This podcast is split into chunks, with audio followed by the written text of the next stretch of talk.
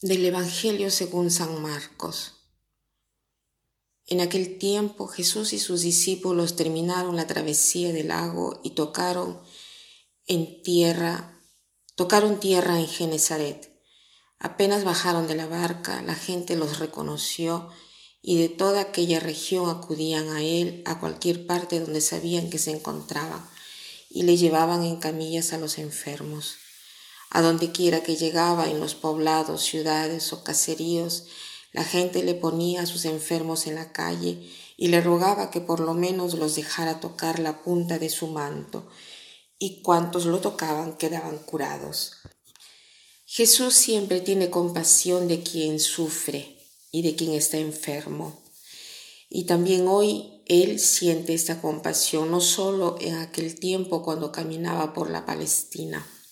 También ahora Él viene en ayuda de quien sufre, del enfermo. Entonces hoy meditemos sobre el sacramento de la unción de los enfermos como un medio que el Señor nos ha dado para estar cerca del enfermo. Debemos tratar de conocer mejor este sacramento y de hacerlo conocer.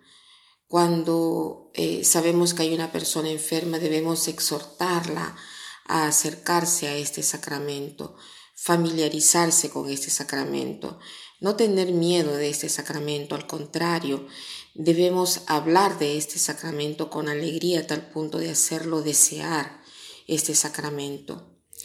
Quiero compartir con ustedes algunas frases porque en realidad este sacramento eh, es poco conocido. Se habla siempre de unción de los enfermos, un medio o mejor unción de, de, extrema unción, pero esto es una forma equivocada de cómo se, se conoce el sacramento, porque se habla de extrema unción en cuanto que en el pasado la enfermedad era igual a decir muerte, pero hoy sabemos que la enfermedad a través de la ciencia nos ha llevado a, a alargar la vida y esto es muy importante.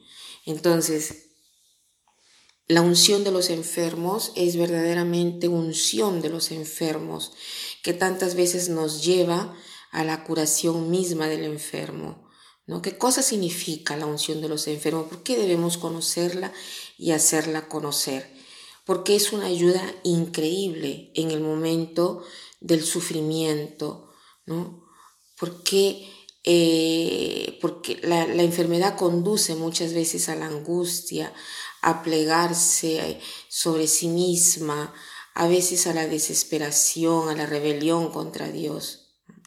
Es una situación de peligro la enfermedad, pero eso eh, puede a veces hacer a la persona más madura, a discernir en la vida lo que es esencial de lo que no es. Por lo tanto, la enfermedad puede ser una bendición, el inicio de una nueva vida. Entonces, el sacramento de la unción de los enfermos fue instituido por Cristo para aliviar al enfermo, para ayudarlo a enfrentar la enfermedad y a veces la muerte, y para estar cerca del enfermo, para hacer que su enfermedad sea se una al sufrimiento de Cristo y adquiera un valor de salvación para toda la iglesia, para toda la humanidad, empezando por el enfermo mismo. A veces nos cuesta trabajo entender este concepto, pero a pesar de todo, el sufrimiento ha sido escogido por Jesús como un medio de salvación. Entonces la salvación tiene un valor salvífico. No podemos dejar pasar este valor y cuando la unción de los enfermos es administrada, se une a la pasión de Cristo. Ese sufrimiento tiene un valor para toda la humanidad. Esto es una cosa maravillosa. Veamos las palabras hermosas que se pronuncian al momento de la unción de los enfermos. Dice, Oh Jesús, nuestro Redentor, con la gracia del Espíritu Santo, conforta a nuestro hermano, sana su enfermedad, perdona sus pecados, Aleja de él los sufrimientos del alma y del cuerpo y haz que regrese a su acostumbrado trabajo con serenidad y salud. ¿Quién no quiere ser confortado? Es hermoso.